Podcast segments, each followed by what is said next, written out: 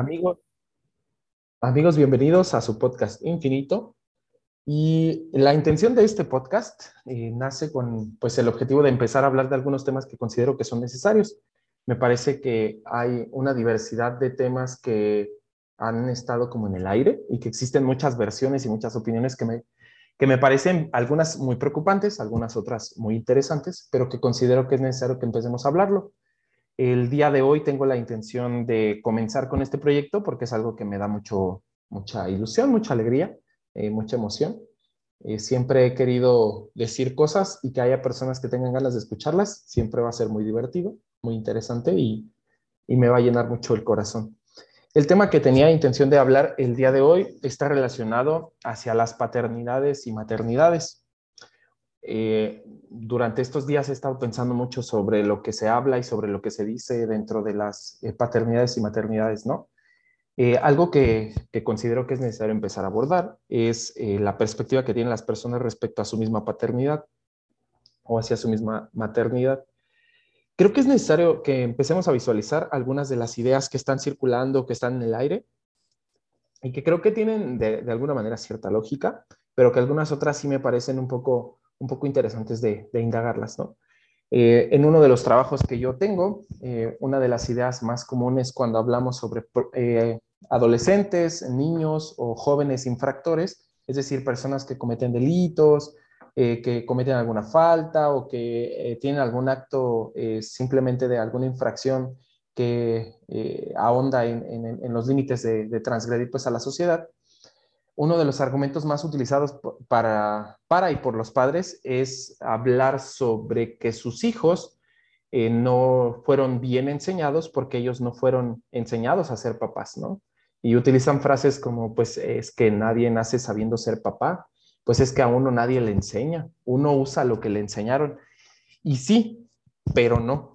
Eh, considero que es necesario que empecemos a analizar con la cantidad de información que hay ahora, con la diversidad y la cantidad de detalles, formas, eh, ejemplos teóricos, psicólogos, sociólogos, psicopedagogos, etc., compartiendo información, quedarnos limitados a decir que no tenemos la suficiente información en las manos, creo que es preocupante. Eh, la paternidad no es un eh, hecho azaroso, es decir, no es como que salga en rifa, que ahorita tú decidas y digas, bueno, pues se rifan 10 bebés a la semana y le tocan a la, de las 20 personas que tengan eh, relaciones sexuales, pues va a tocar a 10. No, se supone que es una decisión planeada, consciente, y si ya hemos elegido ser padres, se esperaría que por lo menos de nosotros exista una eh, capacidad y una capacitación necesaria para poder ejercer esa paternidad. Pensémoslo así. Alguien decide ser papá, decide ser mamá, y por supuesto, lo primero que tiene que comenzar a cuestionarse es qué herramientas tiene cuáles le hacen falta y cuáles necesita pulir o ni siquiera conoce. Pensemos en un papá que no sabe cambiar a su hijo porque nunca en su vida ha cambiado un bebé y entonces decide tener hijos, pero nunca aprende. Seguir excusándose en respecto a que no conoce cómo hacerlo me parece preocupante y delicado porque es una manera muy fácil y cómoda de quitarse la responsabilidad, porque entonces se trata de lo que no sabemos hacer, ¿no? Y entonces eso da un margen muy amplio a que pues todo aquello que no hayamos practicado pues entre dentro de ese rango, ¿no? Entonces eso es preocupante. Ahora bien, eh, pasa lo mismo cuando los hijos crecen, se vuelven eh, adolescentes o preadolescentes y entonces el papá no sabe qué es la menarca, que es la primera eh, menstruación en el caso de las, de las chicas, y el papá dice, pues es que yo no sé qué es eso no saber me parece que es necesario empezarlo a, erradicar un poco de nuestra, de nuestra cabeza, ¿no? Como una excusa para protegernos ante lo que deberíamos conocer. Creo que es necesario empezar a indagar. Si ya decidimos ser padres, entonces es necesario empezarnos a capacitar con libros, con lecturas, con eh, terapia, por supuesto, con algunas otras actividades relacionadas, pues obviamente al ámbito de, pues, eh, la educación, ¿no? Y por ende eso nos va a permitir poner en juego las herramientas que nos dieron nuestros padres, que pudieran a lo mejor no ser las mejores. Eh, pienso ahora ¿no? en mi abuelo, que fue educado a base de golpes, lo mandaban a los seis años de edad a cuidar eh, borregos, me parece, eh, y si regresaba con alguno maltratado o si regresaba sin alguno, le, le llovían golpizas, ¿no? Mi padre fue educado más o menos similar en el sentido de que pues había ciertos puntos de violencia, ¿no? Y pues ahora nosotros esperaría que erradiquen esa violencia hacia nuestra educación porque pues no ejerció muy buenos resultados. Partir del punto de que las herramientas que tenemos fueron útiles en su momento, pero ahora ya no lo son, son obsoletas. Eh, hay una frase que me gusta mucho, eh, menciona, dice, eh, supongo que es muy tentador usar siempre, sacar siempre un clavo eh, con otro clavo si solamente tienes un martillo, ¿no? Eh, me parece que ese sería el punto, ¿no? Si en tu casa solamente como herramienta te dieron los golpes, pues entonces valdría la pena empezarse a cuestionar si está funcionando, ¿no? Con la cantidad de violencia que, que ejercen hacia nosotros y a lo mejor la que cargamos, entonces sería bueno detenernos y decir, ¿realmente me enseñó la violencia? ¿Fueron los golpes o fue el miedo? ¿Realmente qué fue lo que me enseñó? Y entonces cambiamos o probamos otras herramientas, ¿no? en el efecto de tratar de que nuestros hijos no vivan lo que nosotros eh, como padres atravesamos, entonces erradicamos y borramos muchas de las situaciones que tienen que ver con pues la forma en la que fuimos educados, ¿no? Y me parece que ese es un punto que, nos, que me gustaría que podamos empezar a analizar.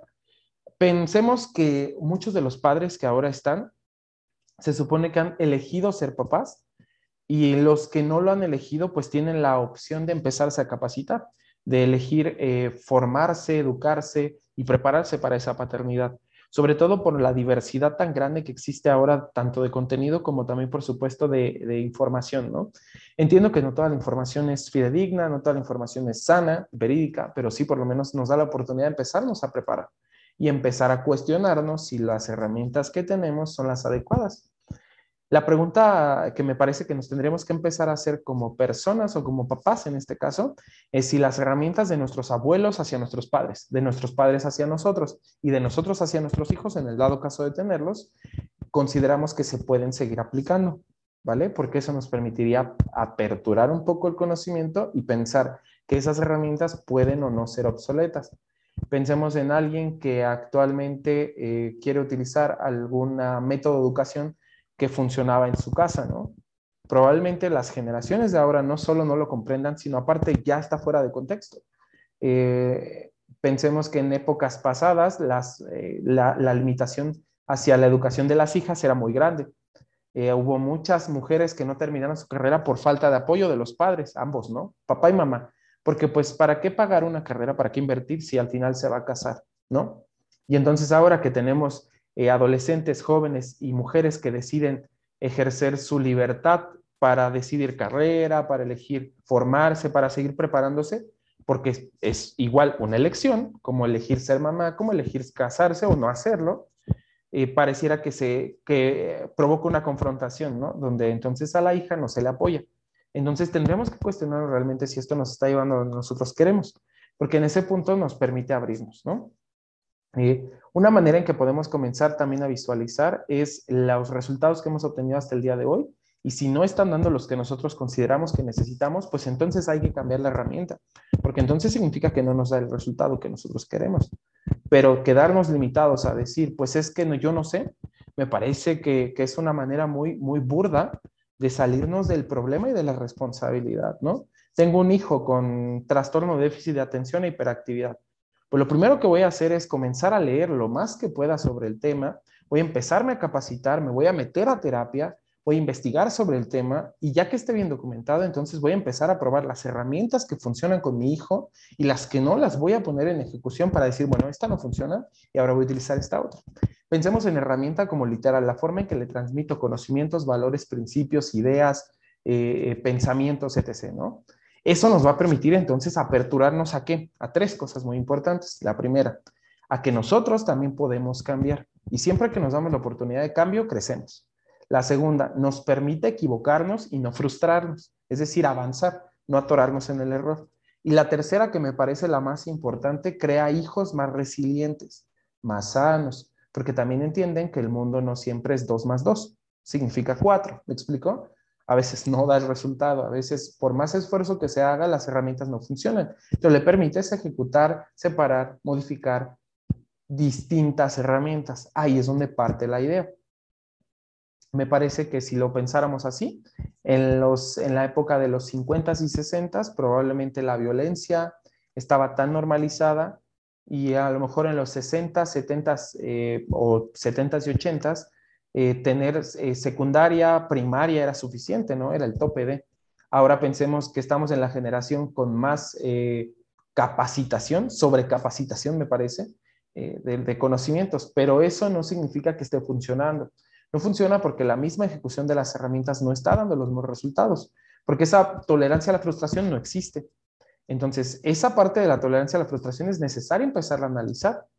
Pensemos en que si nuestras herramientas no están funcionando, o se cambia de concepto o se cambia de herramienta, pero nos separa y si es necesario detenerse, bueno, nos detenemos a replantear o a recalcular, como lo dirían algunos autores que me, me parece una palabra muy interesante, ¿no? Al final del día creo que de eso se trata la paternidad, de empezar a ejecutar las cosas que nos gustaron y las que no. Eh, hemos estado, vaya, trans, eh, traspolando, perdón, traspolando nuestras ideas a través de una polarización muy interesante. Polarizamos hacia izquierda o derecha, nos vamos a blanco o a negro. Nunca buscamos puntos medios y ahí es donde empieza el problema. Porque si nuestra casa fue una casa muy carente, entonces tratamos de que nuestros hijos no sufran ningún tipo de carencia, porque creemos que la carencia fue la que nos causó sufrimiento, cuando probablemente lo que causa sufrimiento es más esta contemplación de nuestra propia vulnerabilidad ante los problemas. Eso es lo que realmente nos causa el conflicto. Por ende, no es como tal el sufrimiento, no es como tal la carencia. La carencia como tal no nos produce más que vulneración y sentirnos vulnerables siempre va a generar un conflicto en nosotros, un conflicto de autoprotección, de autocuidado o de buscar cuidado en el otro. Por ende, entonces, protegemos a nuestros hijos de toda aquella situación donde consideremos que puede estar vulnerable y entonces no le damos la oportunidad de que crezca y de que aprenda, ¿no? Y entonces ahí sí empieza un problema. Ahí es donde sí podemos empezar a pensar que por evitar tantas eh, situaciones a nuestros hijos, estamos comenzando a sufrir las consecuencias, ¿no? Que, es esta parte de la baja tolerancia a la frustración como padres y como hijos. Entonces, básicamente, para cerrar, considero que es necesario que empecemos a preguntarnos qué tipo de herramientas tenemos desde nuestros abuelos y eh, nuestros padres, eh, ahora nosotros, y qué tipo de herramientas les vamos a transferir, les vamos a, a, pasar a nuestros hijos, a nuestra siguiente generación, ¿no? Porque entonces nos damos la oportunidad de aperturarnos a los estilos de educación que estamos formando, ¿no? Pensemos en padres rígidos y en padres tiranos, o en padres rígidos eh, y en padres liberales. En estas dos eh, polaridades se encuentran eso, ese, precisamente ese punto, ¿no? Donde nuestros abuelos o nuestros, eh, sobre todo nuestros abuelos y nuestros padres, a lo mejor fueron educados eh, con mano dura, con golpes, con violencia, con mucha rigidez, ¿no? Con una figura paterna autoritaria y, y agresiva y con una figura materna a lo mejor de mucho sufrimiento, que sufrió mucho.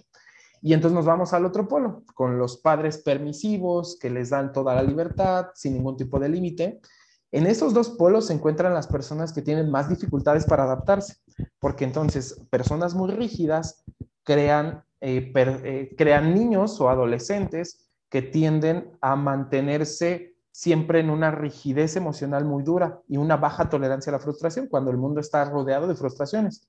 Y una falta de límites completa hace que cuando exista una situación que le lleva al carácter de obedecer una regla, no lo haga. ¿Me explico? Porque no está acostumbrado a que exista un límite. Entonces, creo que es necesario que nos empecemos a cuestionar. Sería importante empezarnos a preguntar cuáles son las formas en las que estamos transfiriendo esas, esas herramientas y esa información, ¿no? Bueno, pues les agradezco mucho el haberme acompañado. Espero que lo hayan disfrutado mucho, que me sigan acompañando en este ejercicio. Es muy divertido para mí, me nutre mucho, me hace sentir muy feliz. Y gracias por siempre querer escuchar eh, lo que tengo que decir. Nos vemos en el próximo.